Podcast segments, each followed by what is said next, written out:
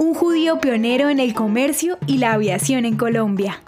A un pequeño poblado cercano a la desembocadura del río Magdalena en Colombia, llegaron en la última década del siglo XIX judíos de origen sefardí provenientes de la isla de Curazao. Esta ciudad resultó convirtiéndose en la cuarta más importante de Colombia. Estamos hablando de Barranquilla. De la segunda generación de judíos en esta ciudad, se destaca el empresario Ernesto Cortizos, pionero de la aviación en Colombia y en América Latina. Su padre, Jacobo Cortizos, descendía de judíos que emigraron a Curazao en la primera mitad del siglo XIX. El barranquillero Ernesto Cortizos viajó para estudiar en Alemania e Inglaterra, por lo que dominaba el inglés, francés e italiano.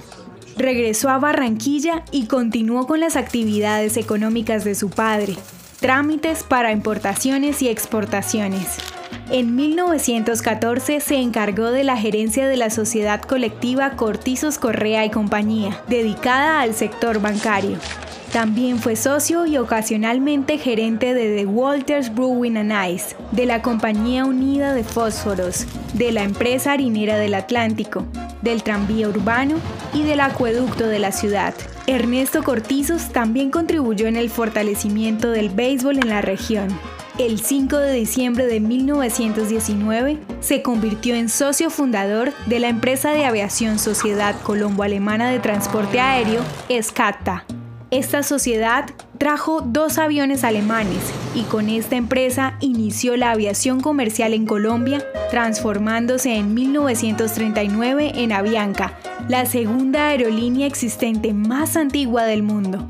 Lamentablemente, el 8 de junio de 1924, en un accidente aéreo, murió Ernesto Cortizos, dejando una huella imborrable y un legado que le mereció el reconocimiento de llamar al Aeropuerto Internacional de Barranquilla con su nombre, Ernesto Cortizos.